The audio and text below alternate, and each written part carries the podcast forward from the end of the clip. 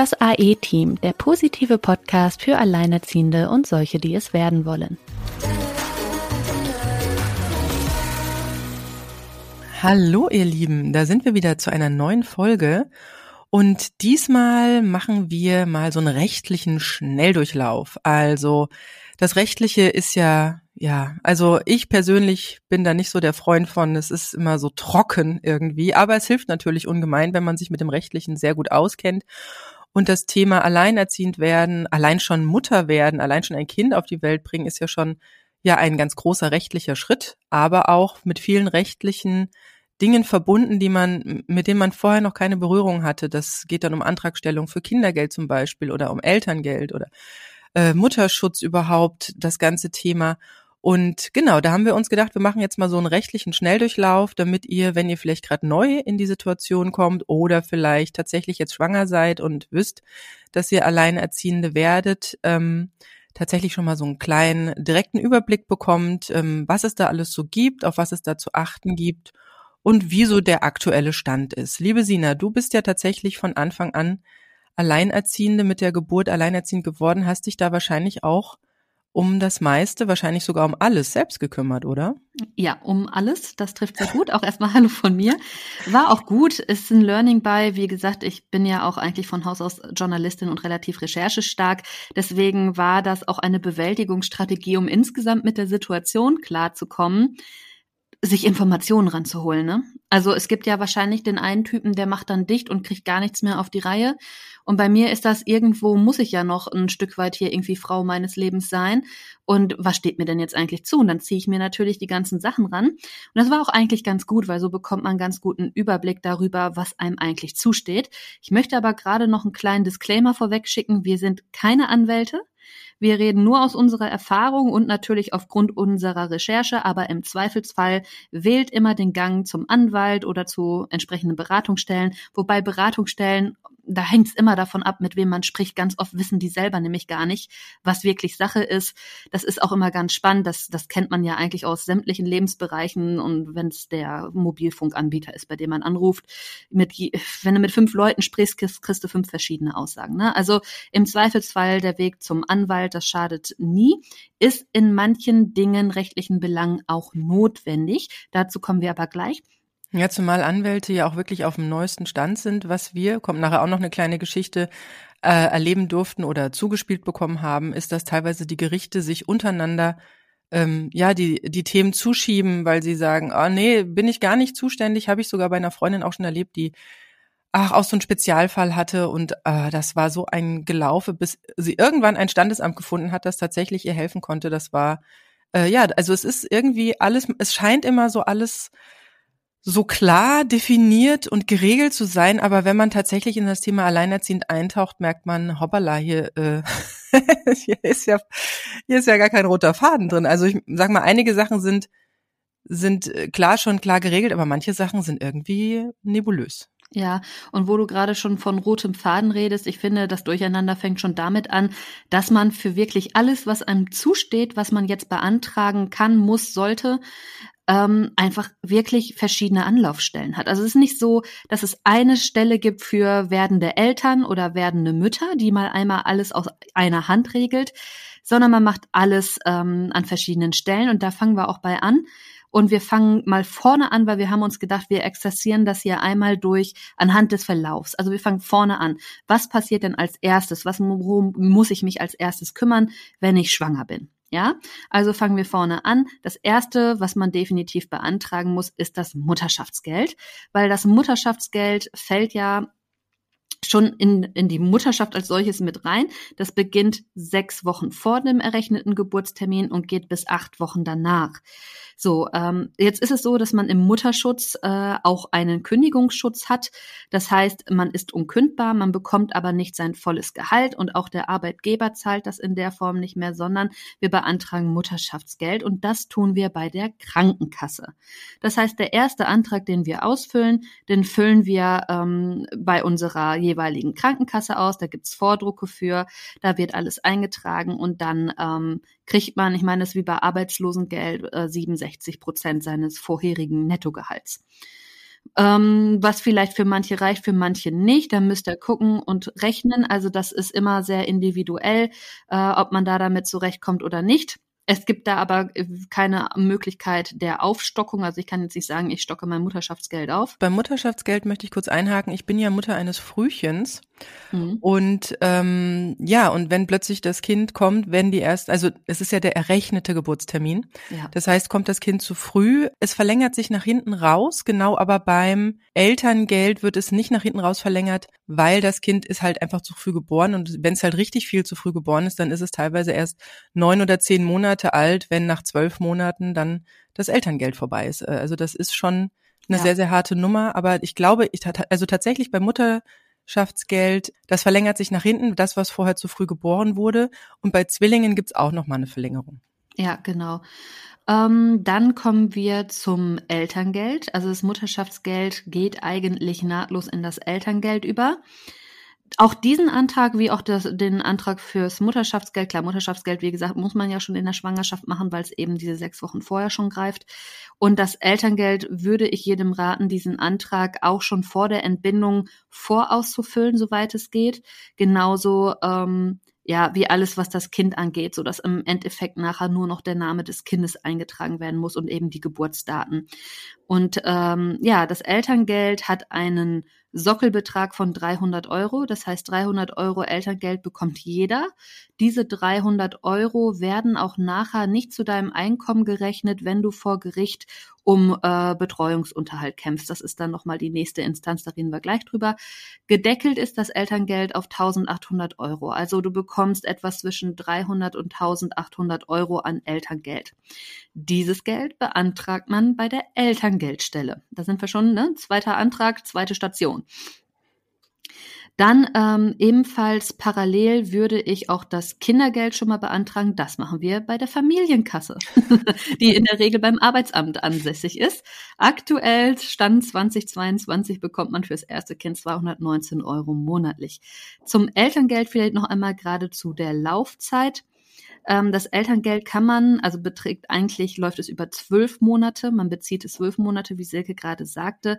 Man ja, kann wobei die aber, zwölf Monate ja schon inklusive der Geburt, ne? Also auch dieses richtig, Mutter. Die letzten acht, also die acht Wochen Mutterschaftsgeld, die zwei Monate äh, nach der Entbindung sozusagen, wenn alles normal läuft, äh, sind schon gedeckt, so dass es eigentlich zehn Monate Elterngeld sind. Richtig, weil, man weil das ist das, was man oft, ja, also etwas verwirrt ist, wenn man sagt, okay, dann habe ich ja erst das eine Geld und wenn das zu Ende ist, dann starte ich mit dem Elterngeld. Nein, Elterngeld startet ab Geburt, geht zwölf Monate oder man kann es auch auf 24 Monate äh, verändern. Wenn man zum Beispiel schon ein bisschen in Teilzeit arbeiten möchte, kann man das machen. Und das kann man sozusagen auf zwei Jahre sich auszahlen, äh, auszahlen ja, lassen. Elterngeld plus. Und genau, und wenn man Alleinerziehende ist, hm, also selbst wenn der Antrag schon ausgefüllt ist, bei mir war das der Fall, war schon alles mhm. genehmigt und dann kam nach, ja, nach zwei Wochen äh, Tochter kam dann äh, die Trennung. Ähm, da habe ich dann einfach bei dieser Stelle angerufen und denen dann gesagt, äh, dass ich jetzt Alleinerziehende bin. Da, äh, der fragte dann tatsächlich, wann die, wann die räumliche Trennung stattgefunden hat. Den Termin hat er dann einfach eingetragen und daraufhin habe ich als Alleinerziehende zwei Monate bei dem zwölfmonatigen Elterngeld dann extra bekommen. Genau, also es stehen einem offiziell als Alleinerziehender und auch als Mehrlingsmutter, also auch wenn ihr Zwillinge oder halt eben Drillinge, Vierlinge, Fünflinge, was auch immer bekommen habt, dann ähm, könnt ihr Elterngeld 14 Monate beziehen, wovon effektiv zwölf Monate dann ausgezahlt werden. Die Höhe entspricht auch hier ungefähr 64, 65 Prozent deines vorherigen Nettogehalts. Also warum man mit Erschaffen eines neuen Erdenbürgers äh, und künftigen Steuerzahler im Auge des Staates weniger wert ist als das volle Nettogehalt, ja, das ist, eine ist schöne Frage. unerklärlich. Ich möchte jeden Politiker mal bitten, sich so ein Neugeborenes zu schnappen und sich mal so ein Jahr drum zu kümmern. Ja, ja genau. Genau, und das, was Silke eben schon ansprach, war, dass man sonst auch das Elterngeld auf zwei Jahre aufteilen kann, dass du halt über 24 Monate hinweg Elterngeld beziehst, dann allerdings auch nur die Hälfte. Also da werden die wenigsten wahrscheinlich mit klarkommen, es sei denn, ihr habt irgendwo passives Einkommen oder sowieso genug Einnahmen aus anderen Quellen. Ja, ebenfalls vorbereiten, wie eben schon erwähnt, das Kindergeld, was ihr wie gesagt bei der Familienkasse einreicht. 219 Euro gibt es im Moment. Das ist auch relativ simpel. Ihr, ihr füllt da einfach auch wieder ein Formular aus, das ihr euch runterladen könnt. und dann äh, ab die Post. Und dann läuft das eigentlich ähm, relativ simpel ab. Da gibt's dann nicht mehr so viel zu diskutieren. Dann gibt es allerdings zwei Dinge, für die es auch ein paar Voraussetzungen gibt. Also das hier waren jetzt erstmal die grundlegenden Dinge, die jedem zustehen. Wobei man beim Kindergeld sagen muss, wer Hartz IV bezieht, da wird Kindergeld angerechnet. Das ist ja auch so ein schöner Trugschluss in diesem Land, mhm. dass jeder denkt, ja, dieses klassische Klischee, ja, Hartz IV-Empfänger kriegen alle 10, 20 Kinder, da kann man ja gut vom Kindergeld leben. ja, äh, nee, weil Kindergeld, wie gesagt, auf Hartz IV angerechnet wird, wissen ja die wenigsten, ähm, äh, weil Kindergeld ja auch eigentlich nicht als Einkommen zählt. Also es, steht, es zählt auch in der Steuererklärung nicht zum Einkommen, aber bei Hartz-IV-Empfängern wird es angerechnet. Ähm, alles etwas Hanebüchen, wenn man mich fragt, weil ähm, ja, ich weiß nicht, warum man an der Stelle auch noch sparen muss und dann natürlich wieder mal an an dem, was letztendlich den Kindern zugutekommen soll. Aber gut, so ist das. Hauptsache, wir füttern irgendwelche Vergewaltiger und Mörder irgendwie in unseren Gefängnissen durch. Aber ja. Ähm, gut. Kindesunterhalt ist dann das nächste Thema.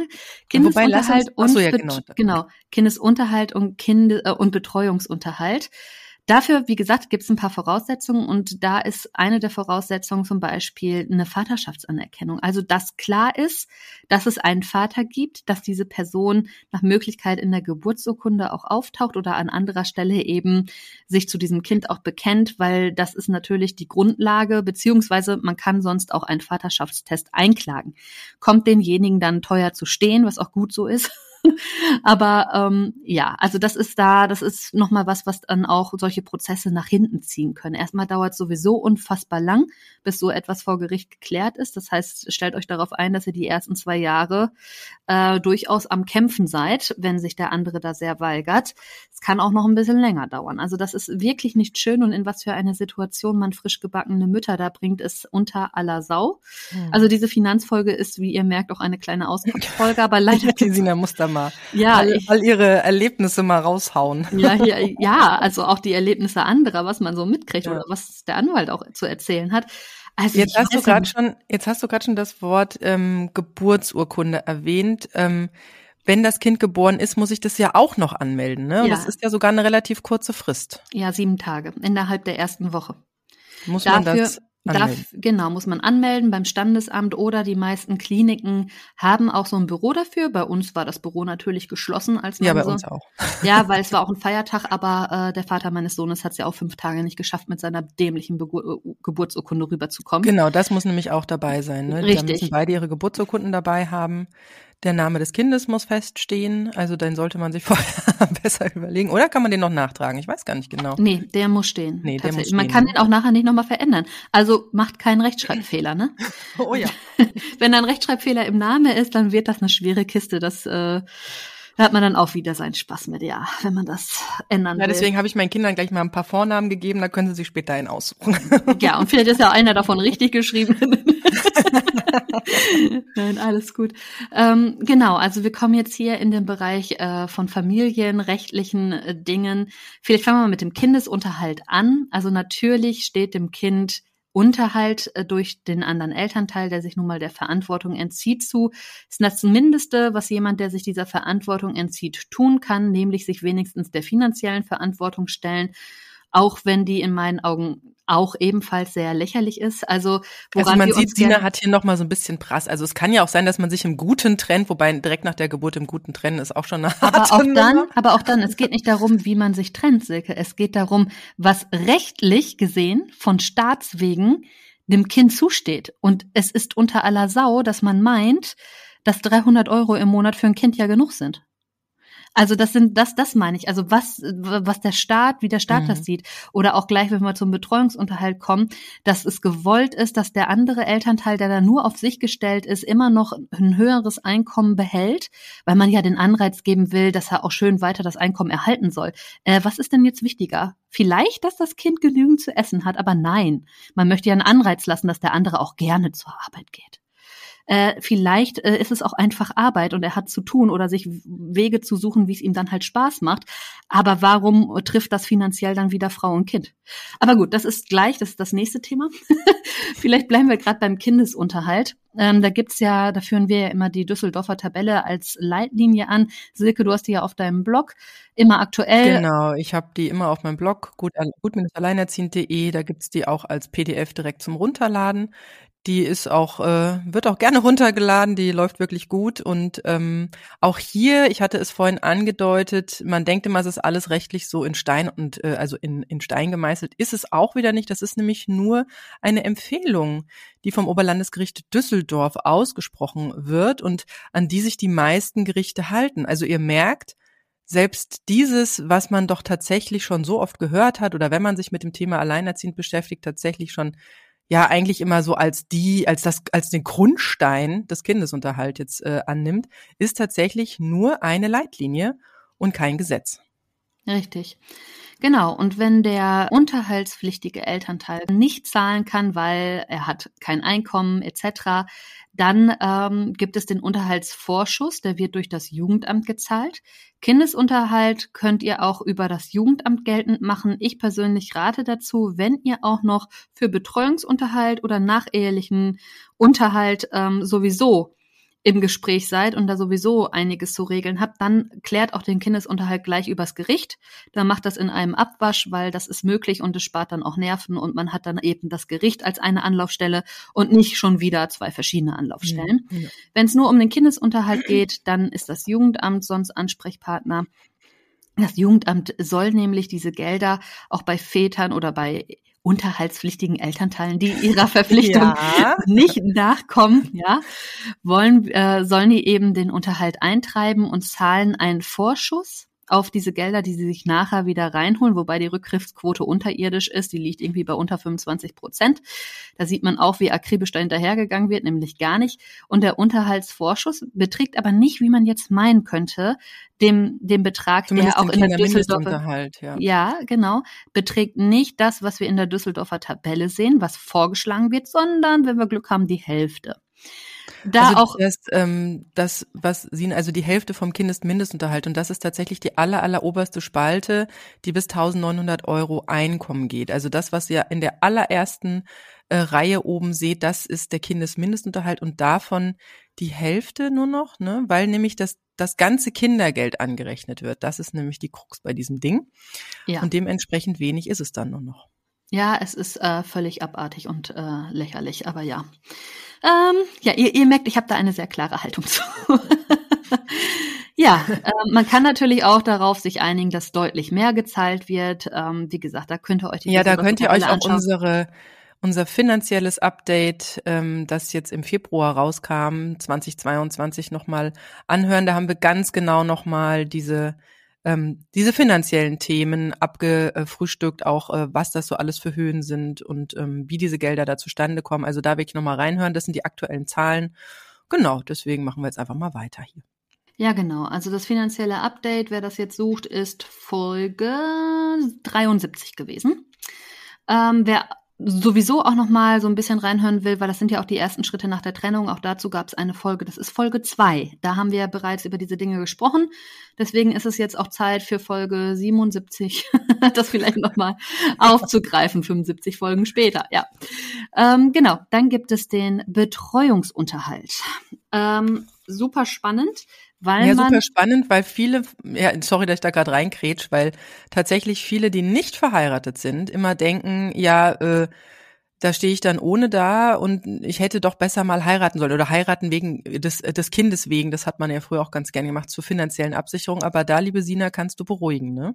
Ja, da kann ich beruhigen, weil man ist als Mutter eines Kindes unter drei Jahren einer Ehefrau gleichgestellt. Das heißt, auch ihr habt Anspruch auf Unterhalt, das heißt dann nur nicht nachehelicher Unterhalt, sondern Betreuungsunterhalt, weil ihr eben die Betreuung des Kindes genau, übernehmt. Also das ist Unterhalt für euch und nicht für euer Kind, sondern für euch. Richtig, ganz genau. Das heißt, ähm, das, was sonst halt bei na, nach einer Scheidung gezahlt werden müsste, muss trotzdem gezahlt werden, wenn es ein Kind unter drei Jahren gibt. Jetzt ist es allerdings auch so, dass es ähm, durchaus sein kann, dass man einen Anspruch auf diesen Betreuungsunterhalt hat, der über die ersten drei Lebensjahre äh, hinausgeht, was damit zusammenhängt, dass vielleicht keine andere Betreuung aus gesundheitlichen Gründen oder aus anderen Gründen gewährleistet werden kann. Also auch dann ist es nochmal spannend, sich damit auseinanderzusetzen. Das kann bis zum sechsten Lebensjahr durchaus auch noch gezahlt werden müssen. Aber das sind halt Sonderfälle, wie gesagt, ähm, da am besten mit dem Anwalt reden. Was heißt am besten? Ihr habt gar keine andere Wahl, weil wollt ihr den Betreuungsunterhalt geltend machen, müsst ihr euch einen Anwalt nehmen, weil bei Familien, das lässt sich nur bei Gericht klären, diese Sache. Da gibt es keine andere Anlaufstelle für. Das geht nur beim Gericht. Und ähm, es herrscht bei familienrechtlichen Dingen Anwaltspflicht. Das heißt, ihr kommt da um einen Anwalt nicht drum herum. Jetzt ist das für viele der nächste große Schocker. Oh nein, aber wie soll ich denn jetzt einen Anwalt bezahlen? Die sind doch so sauteuer. Stopp, runterkommen. Es gibt zum Glück die Prozess- und Verfahrenskostenhilfe. Ihr macht euch da einmal nackig, legt halt da, was ihr zur Verfügung habt, beziehungsweise auch nicht und bekommt dann Prozess- und Verfahrenskosten. Aber ich glaube, das macht doch nicht jeder Anwalt, oder? Da sollte man vorher fragen, bevor naja, man Fam ist, ich, ein Familienanwalt sollte ja, diese okay. Dinge durchaus Aber trotzdem, machen. Vielleicht direkt im ersten Anlauf oder beim Telefonat vorher schon fragen, ob der Anwalt da, da mitmacht. Ja, genau. Aber ähm, das, äh, ich, ich kann mir nicht vorstellen, dass da irgendwer. Naja, gut. Wie, Aber wir hatten ja schon, ähm, da möchte ich gerade nochmal reingrätschen, weil ich bin ja also Sina ist ja wirklich da diese ganzen Schritte auch gegangen. Ich bin da so seitlich dran vorbeigeschlüpft.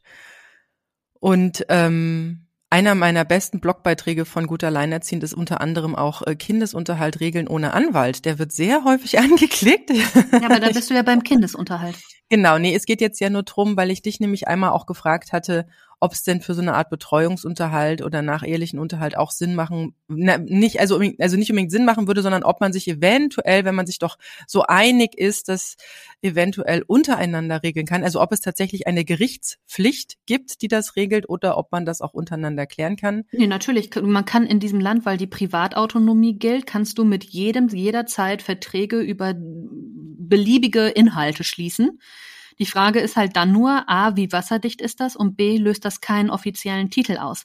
Das heißt, es ist ja schön, wenn dir jetzt der Ex-Partner da irgendwie unterschreibt, dass er dir im Monat 2000 Euro zukommen lässt. Und wenn es ihm aber dann in den Sinn kommt und er es nicht tut, ja, dann tut er das halt nicht, ne? Also lässt es halt sein. Und dann ist es halt schwierig, das direkt äh, einzufordern. Ich meine, mit einem Titel ist es glasklar, da kannst du einfach den Gerichtsvollzieher hinschicken. Und Vielleicht dann erklärst du gerade mal, was ein Titel ist. Naja, ein Titel ist einmal wirklich ein Gericht, ein, ein richtlicher Beschluss beziehungsweise eine Urkunde sozusagen, in der sich derjenige dazu auch wirklich verpflichtet. Man muss auch sagen, dass nicht geleistete Unterhaltszahlungen, wenn sie die Existenz bedrohen, sogar äh, im Strafgesetzbuch festgeschrieben sind. Also dann handelt es sich um eine Straftat tatsächlich. Hm. Was es ja auch noch für eine Möglichkeit gibt, das habe ich jetzt zum Beispiel gemacht, das ist diese notarielle Trennungs- und Scheidungsfolgenvereinbarung. Ja. Die hört sich schon mal ein bisschen sicherer an, als wenn man es einfach nur untereinander aushandelt und sich irgendwie so auf dem Papier irgendwas ausdenkt, weil wir haben ja schon in dem Interview mit dem Marc ähm, gesehen, das war der der Papa, der äh, getrennt wurde sozusagen äh, und dann auch äh, ja so mit seiner äh, Ex-Frau was, ne, so ja. ein paar ähm, Eckpunkte zu Papier gebracht hat und beide haben es unterschrieben und sie hat sich prompt nicht dran gehalten und er hat so also er war so verzweifelt in der Folge, dass er ja, dass, dass sie ihre Unterschrift sogar teilweise sogar wohl schon willentlich falsch darunter gesetzt hatte. Und das hat ihn wirklich mürbe gemacht. Und deswegen, also das zählt nicht wirklich viel. So eine ähm, notarielle Trennungs- und Scheidungsfolgenvereinbarung, dazu geht man dann halt nicht zum Anwalt, sondern wenn man sich wirklich sehr einig ist, geht man zum Notar. Das haben wir auch gemacht. Wir sind gemeinsam zum Notar gegangen, haben dann da auch entsprechende Dinge ähm, reingeschrieben. Also dass ähm, immer der mindestens mal der Kindesmindestunterhalt zu zahlen ist oder wie dann der der Güterstand getrennt wird, ähm, was so mit dem Haus passiert, das wir da hatten oder ob es da schon eine Regelung gibt, ob die jetzt festgehalten werden soll. Und ähm, ich weiß zwar, dass auch dieses Ding nicht so ganz wasserfest ist, also dass wenn sich einer nicht dran hält, ja, äh, es halt dann so ist, aber aus diesem Ding kann man auch einen Titel bekommen. Das heißt, das haben wir beide unterschrieben. Und ich habe tatsächlich dann, als er seine Schulden, wir hatten nämlich auch eine Schulden, ähm, also er hatte noch Schulden bei mir und ähm, wir hatten dann reingeschrieben, in welchen Raten er mir die dann innerhalb eines Jahres äh, zurückzahlt.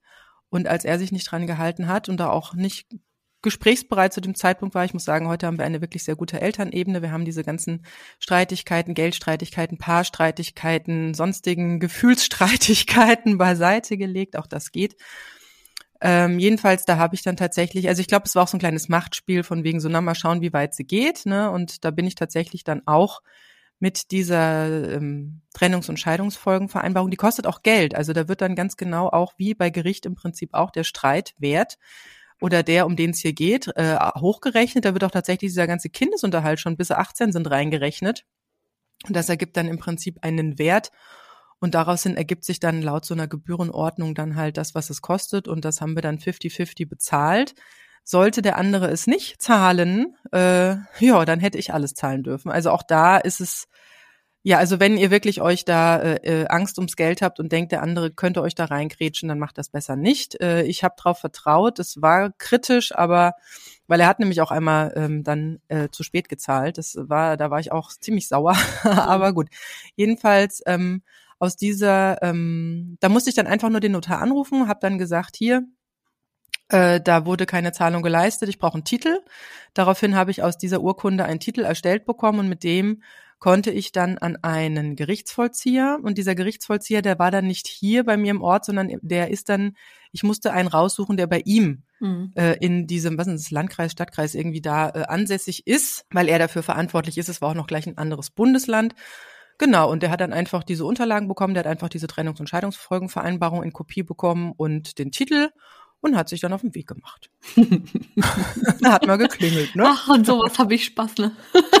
ja, nee, vor allem, äh, also das ist auch was, also da kann man dann äh, immer hoffen und bangen. Ich nenne ich auch so gerne, also ich bin ja, ich liebe das Wort Hoffnungsbusiness und das ist zwar jetzt kein Business, aber das ist auch sehr auf Hoffnung aufgebaut. Dieses, ja, ich schicke dir dann eventuell einen Gerichtsvollzieher immer noch so, nee, mach das dann halt einfach. Und wenn dann da so ein Gerichtsvollzieher an der Tür bimmelt, das ist schon immer eine andere äh, Baustelle, weil zack, einen Tag später äh, hatte ich hier Besuch von meinem Ex, der dann doch nochmal mit mir reden wollte und Ach, dann äh, der völlig in Panik war, ja, wegen dieses Gerichtsvollziehers, das hat er wohl auch noch nicht erlebt, ja. Also und dann äh, hatte ich, aber ich hatte vorher mit dem Gerichtsvollzieher schon gesprochen, dass ähm, ich jetzt gar nicht darauf poche, dass es das, äh, dass es dann die volle Rate ist, die da noch fehlt, sondern er darf die dann gerne die Rate in Raten zahlen, ja, und maximal in dieser Höhe, in diesem Zeitabschnitt. Das hatte ich dem Gerichtsvollzieher schon im Vorfeld gewährt, aber da mein Ex wohl so in Panik verfallen ist und äh, da überhaupt dem Typ nicht zugehört hat oder ich glaube gar nicht die Tür aufgemacht hat, ich weiß es gar nicht genau, sondern gleich zu mir dann irgendwie kam, habe ich gemeint, du, äh, ich hatte doch mit dem Gerichtsvollzieher ausgemacht, dass du das in Raten zahlen darfst, ja. Also da kam schon wieder sowas wie, du ruinierst mich und ja, ja, ist klar. wenn ich das jetzt zahlen muss und la la la la la. Er hat ja, sich ja, natürlich also, nicht selbst ruiniert, aber ja. Ja, ja, das heißt dann, mir geht's ja. gerade so schlecht in der Firma, auch noch selbstständig und dann ähm, ja, wenn mi, mi, mi, mi. Hallo, du hast Kinder. Nee, ja, richtig, richtig, du hast Kinder. richtig. Und, und wenn genau, das Geld ja. nicht am Monatsanfang da ist, haben die nichts zu essen. Komm klar. Ja, oder halt die Miete ist halt äh, ist ja auch ein bisschen höher, oh. wenn man wenn man äh, für jedes Kind ein Kinderzimmer hat, ja, oder entsprechend in der Großstadt wohnt oder äh, in ja, einem Ballungsgebiet, ja, ähm, da sind die größeren Wohnungen gleich mal ein bisschen teurer. Na egal, äh, das war jetzt mein Auskotzteil. Ja, wundervoll, sehr schön. Mag ich ja. Also ich muss auch noch mal dazu sagen, es klingt ja wirklich immer so, als würde ich die hier irgendwie alle ausnehmen und abzocken wollen oder so. Ja, da, darum geht es mir gar nicht. Das wirkt irgendwie immer so, weil ich da so knallhart bin. Aber die Sache ist nämlich genau das, was du schilderst, sind nämlich die Dinge, die dann passieren und die kosten unfassbar viel Energie. Und deswegen lieber einmal gleich von Anfang an die Sachen einmal hart durchziehen, damit die Richtung klar ist, damit mm, auch die Richtung unmissverständlich für alle Beteiligten klar ist, damit die Nummer einfach läuft und alle ab dem Zeitpunkt einfach auch Ruhe haben.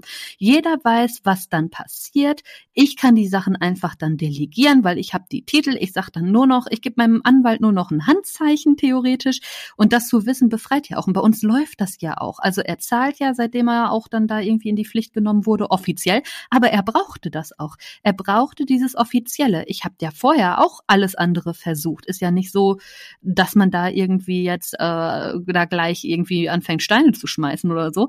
Aber das ist, ja, ich habe ja auch ja, die anderen Wege versucht. Aber ich habe ja. Und das ist immer so ein Machtgerangel. Und, bis, genau. und das, man hat immer so den Eindruck, der andere hat die Macht, weil er das Geld in dem Moment Ja, hat, aber genau. das darf nicht sein. Genau, und das hat der andere aber auch, dieses Gefühl, war meine Erfahrung. Der andere sieht sich auch tatsächlich in der überlegeneren Position und da, da hört's bei mir dann auf, weil äh, das mag ja sein, dass du dich gerade so siehst. Ich sehe dich ein bisschen anders. Du hast ein Kind in die Welt gesetzt und es ist dir scheißegal. Und da ist mir egal, äh, für wie toll du dich hältst. Du hast einfach eine Verpflichtung. Mich fragt doch auch keiner. Mich fragt Ja, doch auch keiner, wie es mir dabei geht. Und von mir wird auch erwartet, dass ich dann ja, wenn das Kind drei ist, wieder arbeite. Vielleicht wird auch von mir sogar vom anderen Teil erwartet, ja, warum? Kannst ja abtreiben. Oder ach, warum? Kannst du ja äh, mit einem Jahr in die Kita stecken und so weiter und so fort. Es fragt ja auch keiner nach, wie war die Nacht? Wie geht's dem Kind? Ist das Kind gesund? Was hast du für Zusatzkosten? Wie oft rennst du zur Apotheke, wenn Kind und so weiter? Kindestunterhalt oder auch der, also ich bleibe jetzt mal beim Kindestunterhalt, ja, ähm, der gibt ja auch keine Regelung an, ob der andere Elternteil das Kind alle 14 Tage holt oder wie so die, wie so die Aufteilung ist, ob das äh, 49, 51 Prozent sind oder ob das 30, 70 ist oder 10, 90 oder 100, 0, so wie bei euch der Fall, ja. Ja. Da gibt's ja gar keine Staffelung und ähm, ja, ich sag mal, wenn man die Zeit, also jeder, der schon mal ein Kind alleine großgezogen hat, der weiß, was für ein Königreich es sein muss, von montags bis sonntags im Prinzip in aller Ruhe arbeiten können. Ja, können, ne? Genau, und das ist dann der Punkt, wo dieses Weinen bei mir auch aufhört.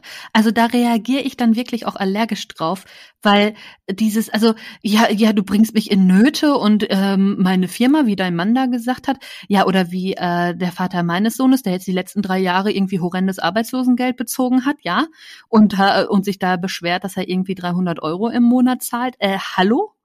Also der hat es ja nicht mal geschafft im Notfall, wenn man geschrieben hat, dass irgendwie, der, der schafft es ja nicht mal, der wohnt zehn Minuten weit weg. Der, der, der hat es nicht geschafft, eine Packung Babymilch vor die Tür zu stellen. Das schafft der nicht. Der kümmert Mhm. sich um gar nichts. Und dann soll ich mir das Geheule anhören. Ich höre mir das nicht mehr an.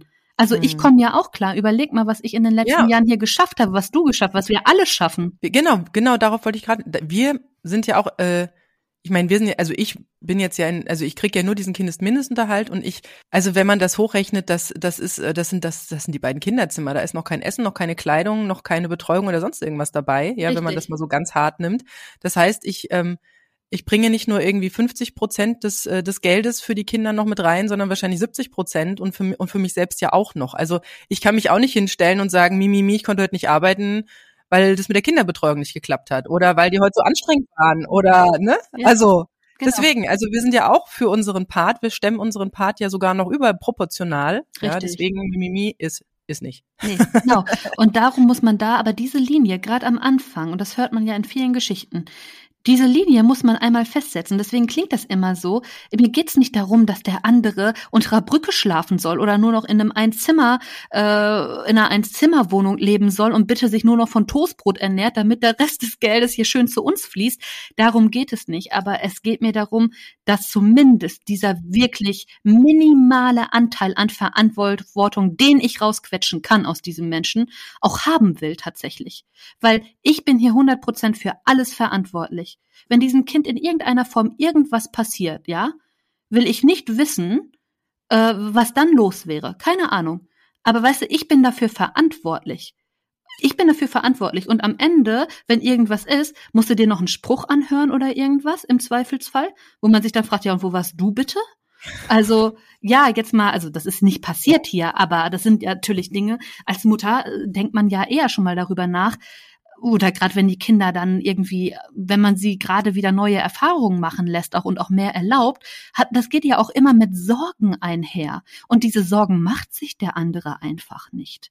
Er Mhm. macht sich diese Sorgen nicht. Ja, und dann natürlich. kommt er mir noch mit seinen Problemen, da hört's wirklich auf. Werd erwachsen, steh dein Mann und kümmere dich bitte einfach um diese minimalen Dinge, um die du dich kümmern musst. Also sorry. Das ist für den ja leichter, als für mich abends noch eine Mülltonne rauszustellen, weil er einfach nur einen Dauerauftrag einrichtet. Also um Mhm. mehr geht's da ja nicht bei. Und wenn dann, das hast du ja auch irgendwann mal gesagt, dieses Beispiel, bitte rechnet euch das auch mal aus. Ihr seid 24-7 im Einsatz, ihr habt unentwegt Bereitschaftsdienst sozusagen. Und rechnet euch mal aus, was das für ein Stundenlohn ist, dieser Unterhalt, den ihr da bekommt. Das ist unter einem Euro, ja, wenn überhaupt. Bekommt, euer Kind bekommt, ja. Das ist ja, das ist, ist ja noch nicht mal was, was ich bekomme, sondern das ist ja für das Kind da. Und ja, Richtig. das ist. Äh, ich rede jetzt aber auch vom Betreuungsunterhalt genauso. Das ja. zählt ja für Kindesunterhalt wie Betreuungsunterhalt. Und bei Betreuungsunterhalt geht's ja auch nur um die ersten drei Jahre. Ich habe ja, auch wenn das Geld dann wegfällt, der Betreuungsunterhalt immer noch dieselbe Situation. Mhm. Ja, ich habe dann den Vorteil, dass ich wahrscheinlich einen Kita-Platz habe habe und wieder selber arbeiten kann. Und das ist ja auch nochmal so sehr befriedigend, wenn man endlich wieder in dieser Situation ist, arbeiten zu können. Ja, aber wenn du wie jetzt äh, 2022 äh, plötzlich äh, sämtliche Kitas plötzlich schließen, aufgrund von Corona-Fällen, dann bist auch du wieder die, die zu Hause sitzt. Ja, ja, natürlich. Aber selbst das, das haben wir auch gesagt, 50er Jahre lassen grüßen, da sehen wir auch ganz viele Paarfamilien. Ne? Also auch da ist es ja so gewesen in den letzten zwei Jahren, ja, wer hat denn dann ähm, Homeoffice beziehungsweise wer hat denn dann die Arbeit Arbeit sein lassen und sich ums Homeschooling gekümmert? Das waren in der Regel nicht die Männer. Das ja. waren in der Regel die Frauen, die von jetzt auf gleich wieder in die 50er Jahre zurückkatapultiert wurden. Und ich meine nicht modisch, weil das hätte ja noch Vorteile, sondern wirklich äh, emotional, äh, rechtlich, wie auch immer. Also, mhm. nee, diese Abhängigkeit. Also wieder in diese Abhängigkeit auch von einem Ex-Partner und raus aus dieser Selbstbestimmung. Und die Männer beschweren sich dann noch, ja, ist ein bisschen laut im Homeoffice. Da sei froh, dass du arbeiten kannst. Ja, also sorry, ne? Also Klappe, ehrlich. Das ist sowas, boah, nee. Jetzt lass uns noch mal kurz zum nachehelichen Unterhalt gehen, weil du genau. hast jetzt ja ganz klar gesagt, der Betreuungsunterhalt, der ist auf die drei Jahre so mehr oder weniger gedeckelt, ja. gibt Ausnahmefälle, aber der nacheheliche Unterhalt hört sich ja dann so an, als würde der länger laufen. Nee, eigentlich tatsächlich auch nicht mehr. Das wurde geändert. Also früher war es ja so, wenn man irgendwie äh, lang verheiratet war, oder ich weiß gar nicht, ob es eine Rolle gespielt hat, wie lange man verheiratet war. Jedenfalls ging es bis zur. Ich erinnere mich an meine Eltern und damals hat noch die Schuldfrage vor Gericht. Ja, die gibt's ja nicht mehr. Ähm, ja. Gibt's nicht mehr. Also wer ist schuld an der Trennung und wenn halt im Prinzip dann der der, ja, der, der mehr verdient, äh, dann die Schuld trägt, dann darf er der Frau ähm, war ja meistens dann die Frau, ähm, dann doch relativ lang. Also ich habe es an meiner Mutter gesehen. Ich hatte ja noch eine zehn Jahre jüngere Schwester. Da kam relativ flott dann auch die Trennung und die hat tatsächlich sehr lange, ich glaube, bis meine kleine Schwester, boah, wirklich, ich glaube, zwölf war oder so, hatten die sich geeinigt vor Gericht. Also auch da war es eine, eine Einigung, was ist zumutbar, äh, was sind so die Vereinbarungen, die die Ehepartner untereinander treffen können. Und ich glaube, es war sehr lange, dass sie zumindest bis zwölf oder bis zehn, bis meine kleine Schwester zehn oder zwölf war, irgendwie so um den Dreh war, das hat sie äh, äh, Unterhalt, also für sich plus Kindesunterhalt bekommen. Und danach wurde ihr zugemutet, zumindest sich eine Teilzeitstelle oder irgendwas zu suchen. Das heißt, für sich selbst hat sie da nichts mehr bekommen, aber halt weiterhin natürlich Kindesunterhalt. Ja, genau. Und man hat ja teilweise sogar noch Rentenansprüche. Ich wollte aber gerade noch mal kurz was sagen zu ähm, äh, zu diesem, wie das dann immer so rüberkommt. Also es, mit diesem Ausnehmen mache ich ja selber auch nicht. Also es geht auch oft einfach darum, dass ja nicht mal, also mich macht's dann so sauer, wenn der andere auch nicht mal sieht, wie weit man ihm sogar entgegenkommt. Weißt du, der ist ja noch am Motzen obwohl ich zum Beispiel ja auch gesagt habe, als dann das erste, was sich finanziell geändert hat, war ja, dass das Elterngeld weggefallen ist bei mir. Das heißt, er hätte ja eigentlich mehr Betreuungsunterhalt ab dem Zeitpunkt zahlen müssen. Das habe ich ja auch nicht verlangt. Das wären 400, 500 Euro oder sowas sicherlich gewesen. Ja, das habe ich ja auch nicht verlangt. Da wird einem ja auch nicht für gedankt. Stattdessen kriegt man ja dann wieder irgendwie in absehbarer Zeit da wieder irgendwie äh, was entgegengeweht, wo man denkt, mein Freund, du hast, du, du hast immer noch nicht gecheckt, wie gut du es eigentlich mit mir hast hier, ne? Und das ist halt, ähm, das ist das, was mich dann immer wieder sauer macht, so daran, ne? Das so, das, das ist einfach so eine, eine falsche Wahrnehmung. Das, ja. Da gibt's auch kein, also da gibt's auch kein unter, unterschiedliche Meinungen kann man haben, sondern nein, da gibt's halt wirklich, es gibt in manchen Dingen gibt's richtig und falsch. Und äh, ja, wobei du hast ja auch schon vorher, also du konntest ja auch dieses klare Standing entwickeln, sage ich mal, weil du dir ja ähm, nach einem, ja, sag mal, einem schnellen Schrecken, einem großen Schrecken dann über deine Situation gewahr wurdest und auch, was deine Verantwortung ist äh, und auch, wie du zu diesen Menschen dann stehst und ähm, da im Prinzip eine Grenze gezogen hast. Aber es gibt ja durchaus auch viele, die dann immer noch in der Hoffnung sind, man könnte doch wieder zusammenkommen und den anderen. Aber die Phasen gab's auch. Das ist ja das Spannende. Das ist ja das Spannende, was man dann auch lange nicht wahrhaben will. Es gab ja immer wieder, auch in dieser Phase, in diesen Zeiten, wo ja schon der Prozess gelaufen war und so, gab's ja immer wieder mal Kontakt und der war auch immer menschlich und human äh, manchmal sogar emotional. Also das war ja schon auch da. Das ist ja das Spannende daran. Also dass die Ebene dann doch noch ging, obwohl, äh, obwohl eben die Sachen eben übers Gericht geklärt wurde. Der brauchte das einfach auch. Der braucht dieses offizielle, hier ist ein Wisch und dann halte ich mich da auch dran. Mhm. Also von offizieller Stelle, wenn ich das hundertmal sage und lieb besprechen will, reicht das nicht. Nee, aber wenn ihm das dann irgendwer sagt, der in seinem Kopf irgendwie in der Hierarchie noch über mir steht oder irgendwem anders steht, dann geht das. Wenn ich mir so denke, ja, kostet dich halt Geld, aber bitte, wenn du das so möchtest, dann ja, ist halt, kostet mich Energie, dich kostet zusätzlich Geld, aber okay. Mhm. Also das war ja auch äh, dann durchaus einvernehmlich, wenn man das von der Seite betrachten will. Aber vielleicht einmal gerade zum Betreuungsunterhalt und nachehelichen Unterhalt, was das mit der Höhe äh, auf sich hat. Und zwar äh, soll eigentlich das Gehalt, was dir natürlich fehlt, also deine Einkommenseinbußen, ähm, sollen ausgeglichen werden. Das heißt, die Differenz beider Einkommen wird eigentlich berechnet und zwar mit der 3-7-Methode in der Regel. Also das ist, ist gängige Praxis. Es gibt auch andere Fälle, wo man sich auch schon anders einigen kann. Gängige Praxis, aber kein Gesetz.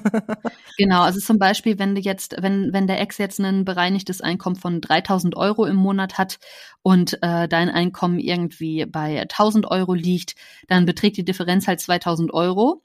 Das Ganze multipliziert man, multipliziert man dann mit drei Siebtel. Da kämen dann 857 Euro raus. Man könnte ja jetzt sagen, ja, wieso? Ein Ausgleich wäre ja, wenn ich jetzt 1000 dann gezahlt kriege. Also, ne, wenn die Differenz 2000 beträgt, dann äh, treffen wir uns da in der Mitte. Nee, es ist diese Drei-Siebtel-Methode, wo man dann bei 857 Euro landet. Damit hast du dann 1857 Euro zur Verfügung und der Ex immer noch 2143 ist ja der Punkt, wo ich mir wieder denke, warum? Der ist ja nur für sich verantwortlich und ich habe das Kind. Warum steht ihm jetzt noch mehr Geld zu? Ja, das macht man, damit er auch einen Anreiz hat, schön brav weiter sein Einkommen zu verdienen damit er halt jetzt denkt, ja, ich will ja jetzt nicht nur, ich will ja jetzt nicht nur für die da arbeiten gehen, weil dann kann ich es ja auch lassen. Hm. Komischerweise denkt sich das keiner bei Besteuerung, ne? Aber wenn es dann darum geht, fürs Kind und für die Ex dann erstmal zu zahlen, da, da muss man dann Anreiz schaffen, dass derjenige schön brav weiter arbeiten geht. Ist klar. Also ja, ähm, wer gibt mir denn einen Anreiz? du, die Muttergefühle und die Hormone. ist, ist klar, weil von Luft und Liebe kann man so gut leben, ne?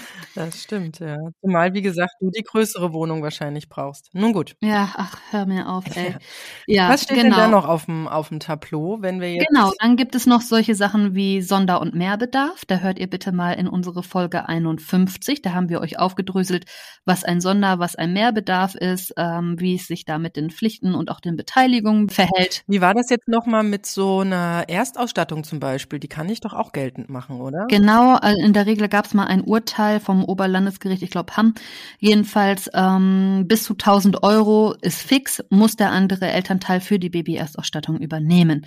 Kostet ja aber locker auch mal 5000. Ne? Also ist wieder ein Tropfen auf den heißen Stein. Und ich glaube sogar, wenn man auf Hartz IV ist, gibt's doch da auch die Möglichkeit übers Amt, äh, ich glaube mich dran zu erinnern, aber wie gesagt, wir sind keine Rechtsberatung.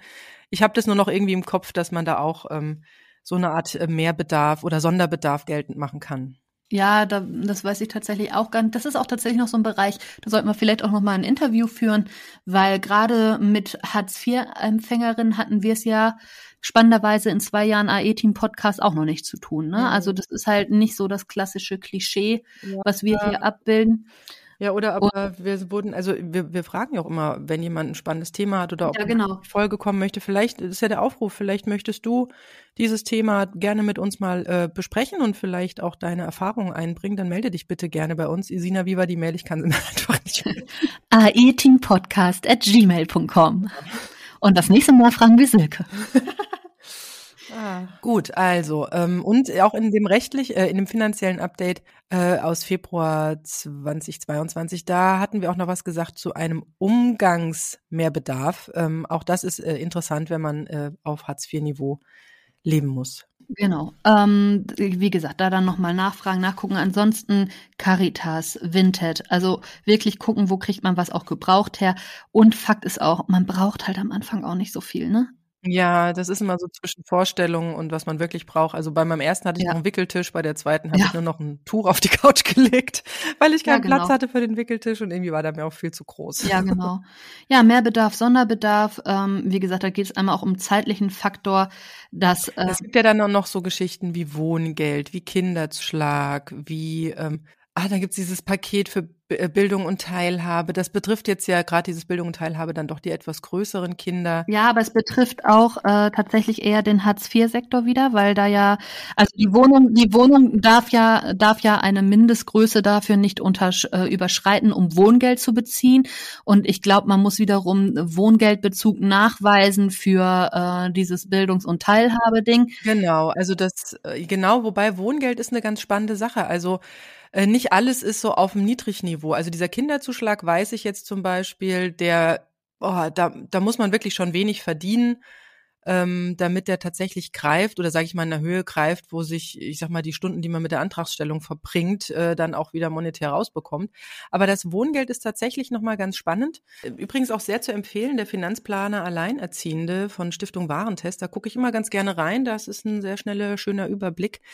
Da habe ich schnell mal nachgeguckt. Das Wohngeld ist in dem Fall ganz spannend, weil es hier ist, dass man ähm, einen sehr hohen Vermögensfreibetrag sogar hat. Also ansonsten bei Hartz IV oder auch, ich glaube auch bei Prozesskostenhilfe war es doch so, man muss, man darf auch nicht wirklich viel haben. Äh, da geht es nicht nur ums Einkommen, sondern auch um das, was man auf dem Konto oder wo auch immer hat. Vermögen, ja. Genau, Vermögen. Und hier beim Wohngeld liegt die Vermögensgrenze, zumindest als der äh, Planer rauskam. Das ist jetzt, ich gucke mal, der ist von 18, 19?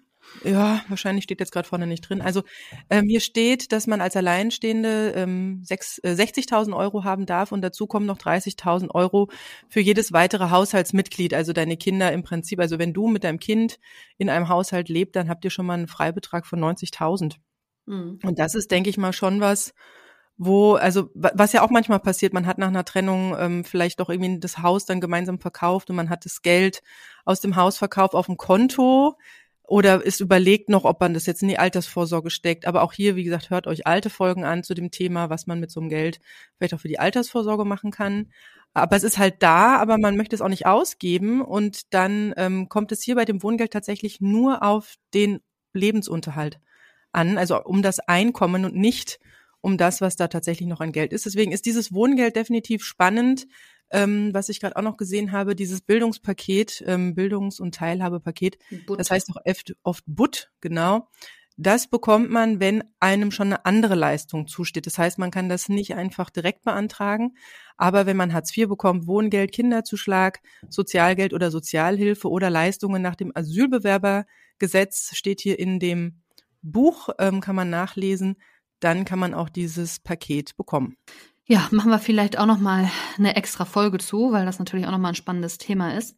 Ähm, und dann, was wir natürlich noch als großen Posten so also rechtlich gesehen haben, was aber eigentlich gar nichts mit dem Geld zu tun hat, aber trotzdem auch rechtlich super spannend ist, ist nochmal die Sorgerechtsverfügung. Und zwar haben wir ja zur Sorgerechtsverfügung auch schon eine Folge gemacht. Das ist Folge 49, wer mal reinhören will. Und da haben wir nachher noch eine Zuschrift erhalten ähm, wo die doch auch sehr interessant war und wieder mal total gut spiegelt, wie der Hase in Deutschland so hoppelt.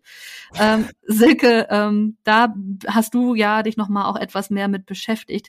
Was hat's denn damit schon wieder auf sich und warum läuft bei der Sorgerechtsverfügung dann doch nicht alles so? Man denkt ja dann, okay, man hat jetzt die Verantwortung verteilt. Was passiert, wenn ich schwer krank bin, im Krankenhaus liege, im Koma liege oder eben sterbe? Was passiert mit meinen Kindern? Das habe ich ja schön festgelegt. Ich habe das ja aufgeschrieben ich habe das unterschrieben, ich habe vielleicht noch andere mit unterzeichnen lassen, damit die auch belegen können, dass ich äh, vollumfänglich äh, im Besitz meiner geistigen Kräfte war, als ich das aufgesetzt habe, oder ich habe sogar notariell beglaubigen lassen. Da denkt man ja, das läuft dann alles so, wie, wie man das sich vorgestellt hat. Wenn mir was passiert, kommt mein Kind halt da und dahin, weil ist ja so festgelegt.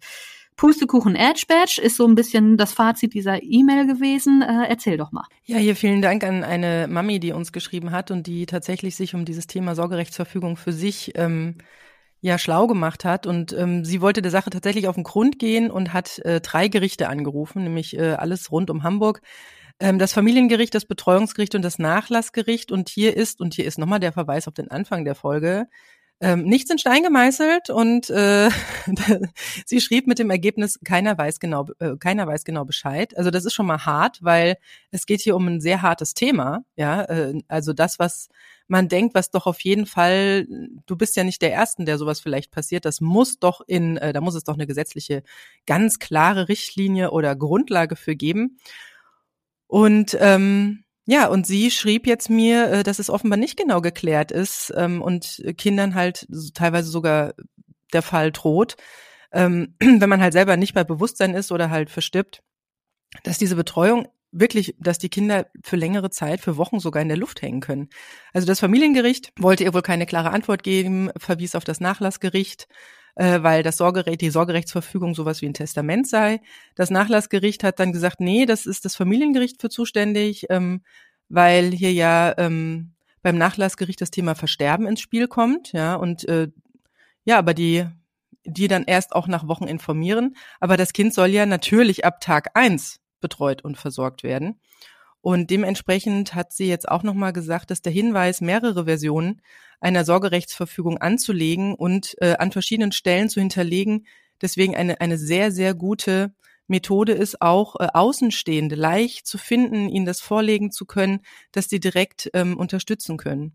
Und das Nachlassgericht empfahl ähm, Folgendes, nämlich eine Version der handgeschriebenen Sorgerechtsverfügung mit dem Wunschvormund und die Version gemeinsam mit Datum, Name, Adresse, Geburtsdatum und Geburtsort zu unterzeichnen. So eine zweite Version zu hinterlegen. Ich guck mal, was ist der Unterschied? Eine Version mit dem Wunsch hinterlegen, wahrscheinlich beim Nachlassgericht. So, eine Version der Person zu geben, also bei dem Wunschvormund zu hinterlegen, genau, dass der Wunschvormund das dann auch schon hat. Ja. ja. So, und einen geschlossenen Umschlag, das ist wichtig, dass er geschlossen ist, Ausrufezeichen, ähm, mit der Aufschrift Sorgerechtsverfügung und mit einem Begleitschreiben. Ach, das hat sie jetzt geschrieben.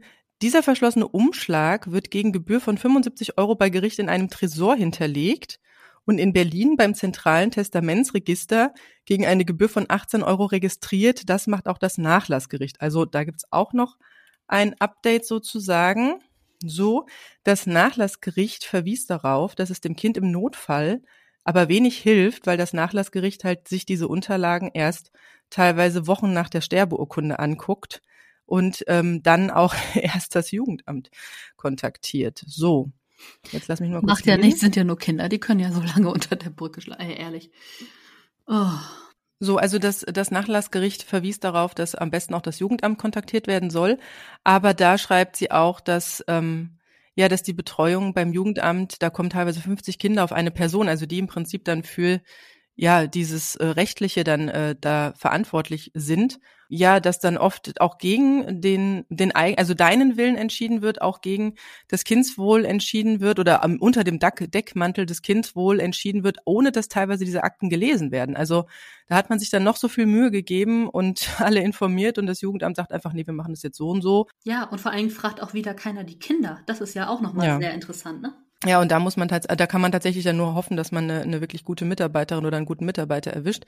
Ähm, deswegen ist auch ähm, der Hinweis nochmal gegeben, dass es tatsächlich sehr gut ist, ähm, einen Wunschvormund zu bestimmen, aber auch am besten noch zwei Ersatzpersonen zu benennen mit Name, Adresse, Geburtsdatum und Kontaktdaten. Ja, so viel dazu. Also ihr seht, hartes Thema und im schlimmsten Fall pff, tun sie alle so, als wäre nix und bestimmen, wie sie wollen.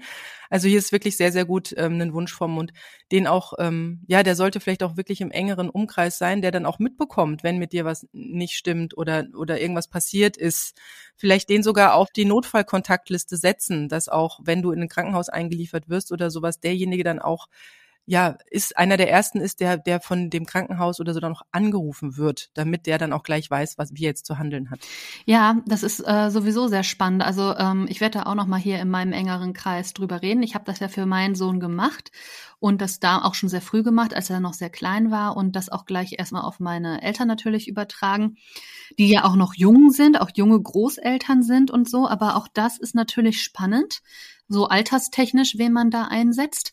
Und ähm, ich frage mich auch bei so unseren engsten Freunden, da werde ich auch nochmal das auf jeden Fall ansprechen, weil es einfach spannend ist, weil ähm, ganz klar ist, dass wir da eigentlich am engsten sind. Aber es besteht ja auch keinerlei familiäre, offizielle familiäre äh, Beziehung. Da wäre es natürlich auch extrem krass, wenn da irgendetwas passiert und die Kinder gehen ähm, ja, also zu Verwandten, die aber eigentlich gar nicht nah dran sind an den Kindern oder auch an deren Lebensrealität. Und ich bin auch sicher, die Kinder würden, äh, wenn sie gefragt würden, da eine sehr deutliche Antwort geben.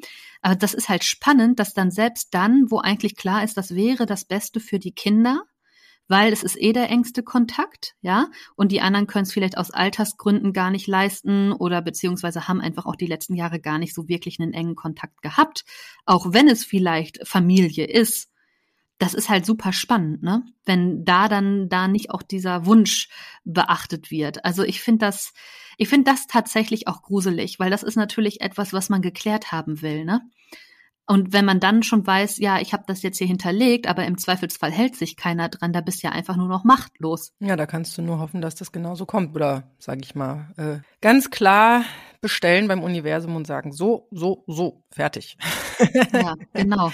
Genau. Im Zweifelsfall halt klagen, ne? Man kann ja sogar auch äh, dafür klagen, aber das ist natürlich, weiß ich nicht, wie sowas, ist ganz schwierig. Ja, aber wenn es dir halt selber nicht gut geht, dann äh, ja. Nein, ich, nicht wenn es den, ich meine jetzt, wenn jetzt zum Beispiel, ähm, keine Ahnung, deine Schwester zum Beispiel irgendwie äh, mit Partner irgendwie verunglückt, wo würden ihre Kinder hinkommen? Wenn du jetzt am nächsten dran bist und sagst, ja, ich möchte meine Nichte, meinen Neffen, wie auch immer, dann gerne aufnehmen, und das äh, Jugendamt entscheidet irgendwas anderes oder das Gericht, äh, nö, kommt zu Onkel XY, weißt du? Also das sind ja noch so spannende, äh, da, dann könntest du ja theoretisch sogar klagen, aber du hast ja auch noch mal da dann in dem Fall zum Beispiel einen familiären Bezug. Also auch sowas ist halt spannend. Es gibt ja auch Fälle, wo auch die Großeltern Unterhalt ähm, oder die Kinder halt dann eingeklagt haben auch bei getrennt lebenden Eltern, ne? Also wie bei uns zum Beispiel, dass dann ähm, ja der erste Weg wäre, okay, die Kinder gehen halt dann an den leiblichen Vater, der aber vielleicht überhaupt gar keinen Kontakt hat oder so, und die Großeltern dann dagegen geklagt haben, weil sie die Kinder wollen, weil die Kinder da eigentlich auch mit im Haus leben und sowieso eigentlich damit aufgewachsen sind und zu dem anderen gar keinen Bezug haben. Aber der erste Anlaufpunkt wäre halt der der biologische Vater uns. Ja, wobei da kenne ich auch den Fall, dass der biologische Vater, also ähm, die Mutter ist psychisch gestört und äh, die, ja, der wurde im Prinzip auch schon im Kreißsaal das Kind weggenommen und sie ist äh, in, Be in Betreuung gekommen ähm, dass der Vater das nicht leisten konnte, weil er in Schichtdienst arbeitet zum Beispiel. Also der ist nachts auch oft äh, auf Arbeit, ja. Und dann ist das Kind tatsächlich den Großeltern anvertraut worden und auch die haben dann äh, von beiden Elternteilen, also von ihm und auch von ihr, dann diesen Unterhalt bekommen. Genau, Betreuungsunterhalt am Anfang und dann halt später noch ja. den Kindesunterhalt. Ja, hören wir mit einem doch etwas bedrückenden Thema diese rechtliche Folge auf. Ja. ja, sind auf jeden Fall alles Themengebiete, mit denen man sich da auseinandersetzen kann. Und ich hoffe, dass jetzt erstmal für die, die da am Anfang jetzt gerade sich mit auseinandersetzen müssen, das vielleicht mal erstmal so ein guter Leitfaden war, an dem man sich langhangeln kann. Checklisten dazu gibt's bei mir auch im Buch, allein durch Schwangerschaft und erste Babyzeit. Da gibt's drei Checklisten drin. Genau, Checkliste A ist einmal Schwangerschaft und Vorbereitung auf das Baby. Checkliste 2 sind die Verpflichtungen des Vaters. Und Checkliste C ist die Verarbeitung der Trennung. Ja, aber so die wesentlichen Dinge sind dann Checkliste A und Checkliste B. Da kann man sich ein bisschen dran langhangeln und ein bisschen durcharbeiten. Wenn ihr jetzt noch äh, abschließend sagt, ja, äh, wunderbar, aber mir fehlt eigentlich mal ein ja, eine Folge zu Thema XY im Prinzip, äh, vielleicht das Wohngeld nochmal genau beleuchten oder den Kinderzuschlag oder irgendwas anderes. Ich habe gehört, es soll jetzt ja auch noch so ein, ja, den hatten wir in der letzten, im finanziellen Update schon besprochen, es soll irgend so ein, ähm, irgendein Plus in die Familienkasse kommen. Ich habe keine Ahnung, wie der, wie der aussieht. Also wenn ihr sagt, da ist irgendein Thema, das euch wirklich brennend interessiert und dass ihr von uns euch mal wünscht, aufgearbeitet zu haben und vielleicht aus unseren ähm, ja doch manchmal recht unterschiedlichen Blickwinkeln betrachtet zu haben, dann schreibt uns einfach, jetzt probiere ich es mal, A, E, scheiße. Ja, schon mal richtig, schon mal gut, ja. AE Team Podcast. Mhm. At gmail.com. Ja! ja! Super! Ey, in der Folge so XY haben wir endlich geschafft. Sogar Silke kann uns jetzt endlich eine E-Mail schicken. Yes! Geil.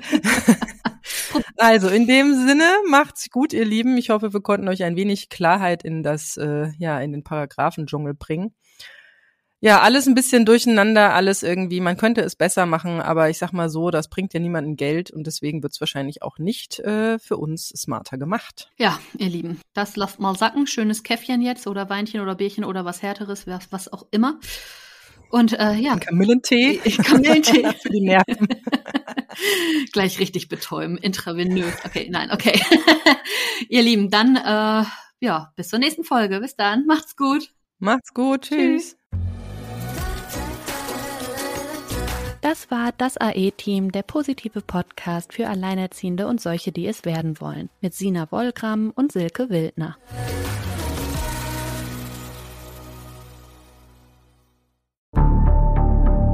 Wie lange kann ein Mörder sein dunkles Geheimnis bewahren? Wann bekommen die Angehörigen Gewissheit und die Opfer Gerechtigkeit?